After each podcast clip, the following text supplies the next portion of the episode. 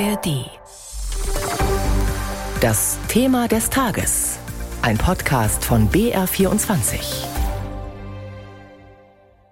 Frau Lemke, es ist Urlaubszeit. Ich habe gehört, Sie fahren leidenschaftlich gerne Paddelboot. Also geht es bei Ihnen auch aufs Wasser im Urlaub? Ich werde zunächst äh, nächste Woche nach Indien reisen, weil wir dort das G20-Treffen der Umweltminister haben.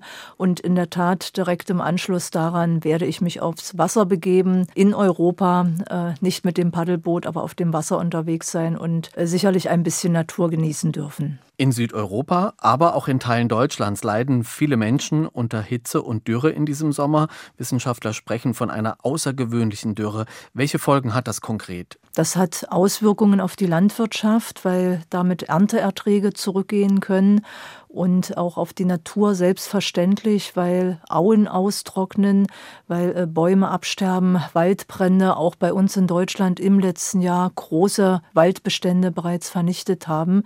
Aber es gibt noch eine zweite Entwicklung. Und die bedeutet, dass ja die Durchschnittstemperatur ansteigt. Das heißt, es muss noch gar nicht so viel heißer sein, aber es wird wärmer.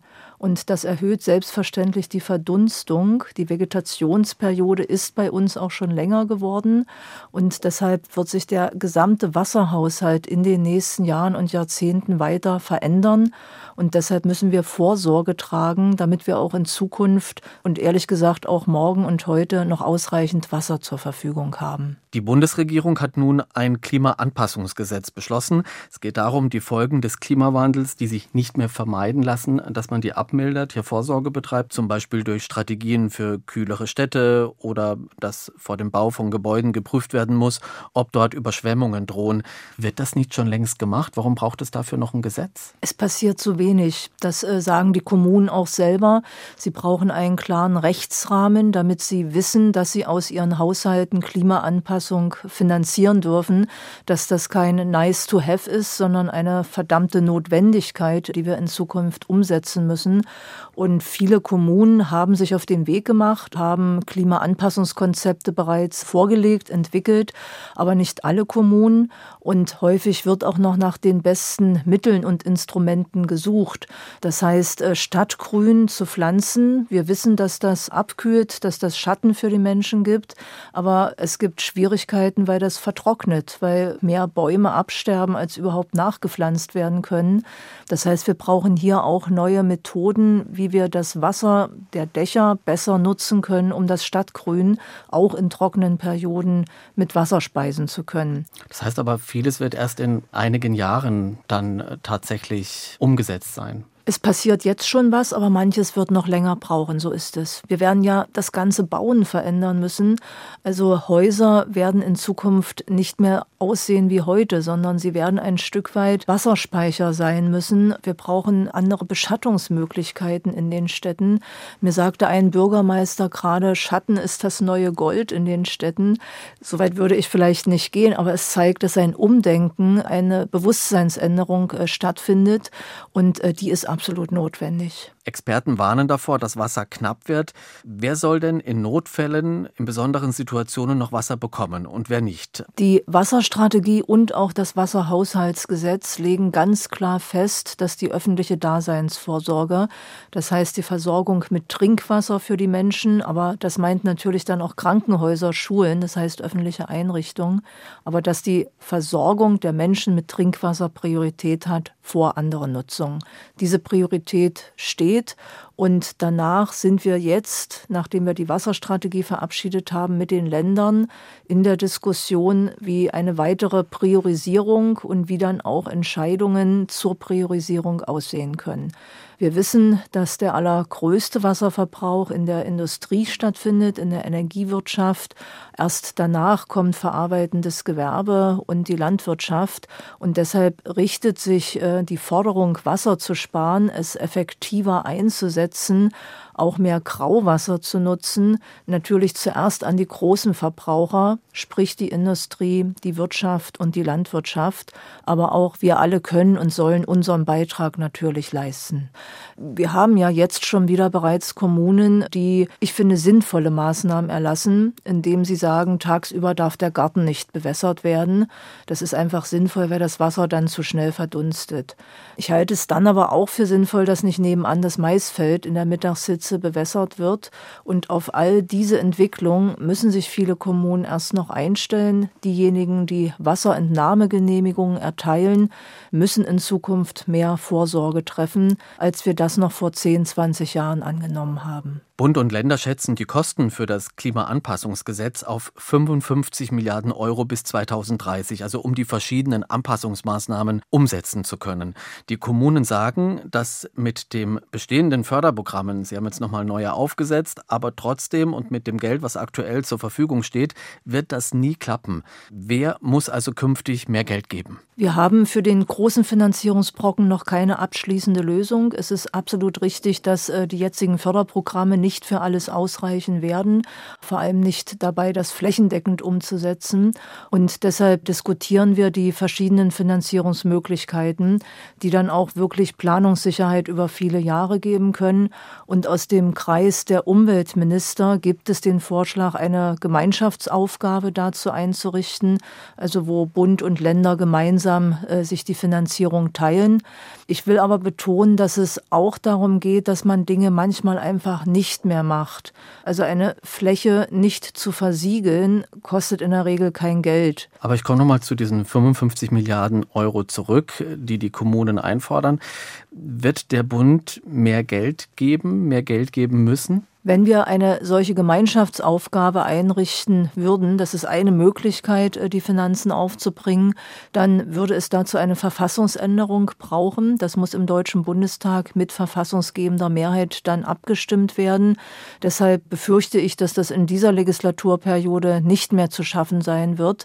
Aber für die nächste Legislaturperiode ist das aus meiner Sicht eine der Kernaufgaben. Aber was bringt dann ein Gesetz, wenn die Maßnahmen dann vor Ort in den Kommunen nicht umgesetzt umgesetzt werden können, weil das Geld fehlt. Es gibt den Kommunen die Planungssicherheit, dass sie in Zukunft Klimaanpassungsmaßnahmen aus ihren Haushalten finanzieren dürfen. Das ist eine rechtliche Unsicherheit im Moment, ob das als Aufgabe tatsächlich verstanden wird. Und wir haben im Gesetz festgelegt, dass die Länder darüber entscheiden, welche Kommunen das in welchen Zeiträumen machen müssen. Das heißt, es muss nicht alles nächstes Jahr fertig sein. Aber wir müssen uns jetzt auf den Weg machen. Wir müssen jetzt anfangen, es geht ja darum, diese Planungsprozesse jetzt vor allem in den Blick zu nehmen, die Bauleitplanung zu ändern, auf Klimaanpassung auszurichten und überall dort, wo in den Kommunen etwas verändert wird, mitzudenken, dass wir das in einem anderen Klima in 10, 20 Jahren tun werden. Sie haben gesagt, Sie glauben nicht mehr, dass das in dieser Legislatur noch etwas wird, also dass der Bund dann eben auch mehr Geld geben kann. Habe ich Sie da richtig verstanden? Und wenn ja, warum glauben Sie das nicht? Weil wir in einem föderalen System System leben und dafür eine Verständigung zwischen Bund und Ländern passieren muss. Die Länder auch gerade alle äußerst angespannte Haushalte haben. Diese Aufgabe noch nicht in der Politik überall wirklich angekommen ist. Und deshalb ist meine realistische Einschätzung, dass Mehrheiten für eine Verfassungsänderung etwas mehr Zeit in Anspruch nehmen als die, die wir jetzt noch haben. Wissenschaftler fordern generell mehr Geld für den Natur- und Umweltschutz, Geld, um Moore wieder zu beleben, zu bewässern, Wälder zu stärken, Meere zu schützen. Es gibt das Aktionsprogramm Natürlicher Klimaschutz mit vier Milliarden Euro. Aber vor dem Hintergrund, wie viel Milliarden wir in anderen Bereichen investieren, ist das nicht wenig? Reicht Ihnen das? Also bei mir rennt man damit natürlich offene Türen ein, aber ähm, da gucke ich auch ein bisschen stolz auf die letzten zwei Jahre zurück. Der Naturschutz hat in Deutschland so viel Geld zur Verfügung, wie er noch nie hatte. Und wir haben zweitens auch jetzt einen riesengroßen Schritt nach vorne für den Meeresnaturschutz gemacht, indem 630 Millionen für den Meeresnaturschutz im nächsten nächsten Jahr zur Verfügung stehen werden. Das äh, Geld stammt aus der Versteigerung von Offshore-Lizenzen, also Windkraftlizenzen auf dem Meer. Und äh, damit Folgen, die dort möglicherweise auftreten, ausgeglichen werden können, gibt es jetzt zum ersten Mal diese Gelder. Auch das ist eine wirklich große Summe für den Meeresnaturschutz. So viel Geld ist auch dort noch nie investiert worden. Und deshalb ist diese Legislaturperiode für den Umwelt- und Naturschutz in der Finanzierung sicher ein Schritt nach vorne. Hat Sie dieser Geldregen in Anführungsstrichen, hat Sie das überrascht? Wir haben das Gesetz ja mitgemacht. Das ist ja eine Forderung, äh, die wir hatten, dass wenn jetzt sehr stark offshore ausgebaut wird, wir dann Ausgleich für den Naturschutz schaffen müssen. Also die Schutzgebiete dann besser ausgestattet sein müssen. Wir brauchen konkrete Maßnahmen für den Schutz von Zugvögeln, auch für die bedrohte Art der Schweinswale beispielsweise. Ich möchte auch gerne prüfen lassen, ob wir einen Ostsee-Nationalpark, der in Schleswig Schleswig-Holstein diskutiert wird, damit unterstützen können. Die sind unglaublich wichtig für uns, die Meere. Sie speichern den größten Teil der Erderhitzung bisher. Sie produzieren Sauerstoff und außerdem fahren auch sehr, sehr viele Menschen sehr gerne zur Erholung dorthin. Und deshalb müssen wir sie besser schützen. Die Grünen verlieren in Umfragen gerade stark an Zustimmung. Grünen Politikerinnen und Politiker berichten uns, dass sie beschimpft werden, dass sie bei Veranstaltungen eine aggressive Stimmung erleben, zum Teil sogar angegriffen werden, vor allem im Osten. Sie kommen aus dem Osten, das ist ihre Heimat. Erleben Sie das auch? Selbstverständlich. Das geht wahrscheinlich an keinem vorbei, vor allem an Kommunalpolitikern nicht und auch nicht nur bei den Grünen. Die Angriffe von Rechtsextremen gibt es seit 20, seit 30 Jahren und wir haben als Grüne immer davor gewarnt, dass man dieser Entwicklung etwas entgegensetzen muss, dass man klare Kante zeigen muss, dort wo es zu Rassismus, wo es zu Rechtsextremismus kommt und aber auch äh, die Diskussion suchen muss bei Menschen, die verunsichert sind, die Fragen haben oder die in vielen Fällen auch zu Recht die Politik kritisieren, weil Dinge zu langsam gehen, weil es auch falsche Entscheidungen gegeben hat. Aber dass die AfD sehr hohe Umfragewerte gegenwärtig hat, ist kein ostdeutsches Phänomen. Das ist in den alten Bundesländern auch gerade eine dramatische Entwicklung. Und deshalb werden wir uns insgesamt als Politik besser aufstellen müssen. Wir müssen bessere Entscheidungen treffen. Wir müssen früher und besser begründen, warum Maßnahmen, die nicht beliebt sind, trotzdem notwendig sind. Wir erleben ja gerade aktuell eine besonders aufgeladene Stimmung. Was machen die Grünen falsch? Auch wenn Ihnen das möglicherweise paradox erscheint oder jetzt auch Widerspruch auslöst, ich glaube, dass wir eine ganze Menge richtig machen, weil wir sehr, sehr früh auf viele der Probleme, auf die wir jetzt zulaufen, ja angesprochen haben. Wir waren mit Sicherheit die erste Partei, die energischen Klimaschutz eingefordert hat, den Ausbau der erneuerbaren Energien forciert hat. Und es ist zu wenig passiert in diesem Bereich. Diese Probleme wurden viel zu lange ignoriert. Jetzt haben wir Schwierigkeiten mit dem Wasser. Jetzt haben wir eine Erderhitzung, die sehr, sehr spürbar ist. Und dass wir jetzt auf eine Situation zulaufen, äh, wo die Maßnahmen viel drastischer klingen, viel drastischer sind, als sie das mit mehr Vorlauf gewesen wären. Das hat sicher damit zu tun, dass andere Parteien die Probleme ignoriert haben. Was wir in der aktuellen Situation falsch gemacht haben, ist, dass wir beim Heizungsgesetz, also einer sehr weitreichenden Maßnahme, die dann natürlich auch noch öffentlich massiv kritisiert worden ist und teilweise ja auch falsch dargestellt wurde, das muss man der Ehrlichkeit halber dazu sagen. Wir haben aber bei diesem Gesetz zu spät kommuniziert. Wir haben zu spät den sozialen Ausgleich in die öffentliche Debatte hineingebracht. Das hätte der erste Schritt sein müssen. Und wir hätten wahrscheinlich deutlich mehr Vorlauf für diese ganze Diskussion haben müssen. Ich glaube, das äh, Gesetz der Vorgängerregierung, die ja Ähnliches für Ölheizungen bereits entschieden hatte, ist damals äh, gar nicht in der gleichen Intensität wahrgenommen worden. Hier haben wir klar kommunikative Fehler gemacht. Viele Grünen-Anhänger wollen mehr Umweltschutz, mehr Klimaschutz, denen geht das zu langsam. Auf der anderen Seite haben wir diejenigen, die sagen, äh, nein, nein, das geht uns alles zu schnell und überfordert uns, auch finanziell, eben Stichwort neue Heizungen.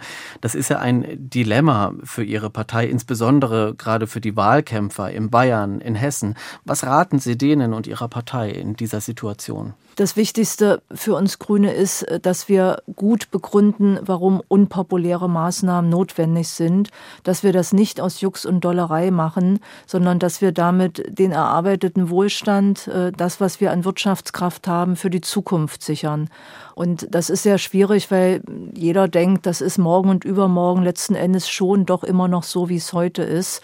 Und das immer wieder deutlich zu machen, äh, dass sich die Dinge verändern und zwar rasend schnell verändern. Nicht nur das Klima, die Natur, sondern auch die ökonomischen, äh, die geopolitischen Rahmenbedingungen haben sich ja im letzten Jahr rasend schnell verändert. Das ist eine schwierige Situation gegenwärtig. Aber wir machen nicht Politik nur für einen Teil der Bevölkerung, für den, der möglicherweise sagt, macht das viel schneller. Warum habt ihr nicht endlich das Tempolimit eingeführt? Warum habt ihr nicht innerdeutsche Flüge schon längst verboten. Wir machen Politik für die gesamte Gesellschaft und dann gehört der Ausgleich verschiedener Interessen und verschiedener Forderungen definitiv dazu. Grüne Politik enthält Zumutungen, weil wir sagen, wir wollen diesen Planeten bewohnbar halten. Wir wollen auch Natur und Umwelt retten, damit auch unsere Kinder noch Wasser zur Verfügung haben.